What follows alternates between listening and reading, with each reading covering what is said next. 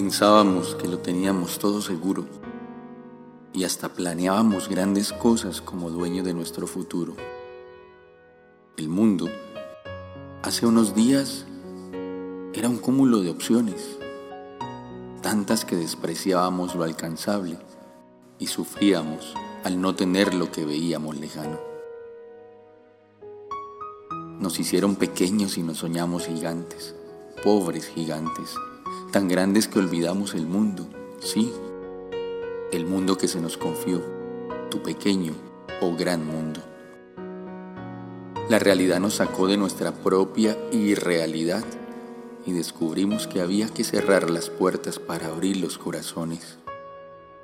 Que cuando estuvimos cerca nos empeñamos en marcar distancias y que ahora lejos paradójicamente nos sentimos más cercanos. Hoy somos espectadores del ensordecedor silencio de las calles y la noche tardía, del panorama de las ventanas que asoman rostros asustados y tristes y que se convierten en preguntas. Pensamientos difusos nos invaden y opciones que parecen no tener respuesta se vuelven a veces recuerdos de aquellos que han visitado nuestras vidas y que hoy asoman en nuestro pensamiento con el reclamo de su ausencia. Esta historia, que parece no tener fin en el tiempo, la tiene en lo finito, en lo presente, en el espacio que pocas veces visitamos y que teníamos miedo de mirar.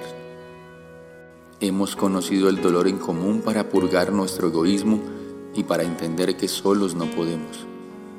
Esta es una nueva historia y tú y yo somos responsables de no vivir esto solo como una nube que pasa.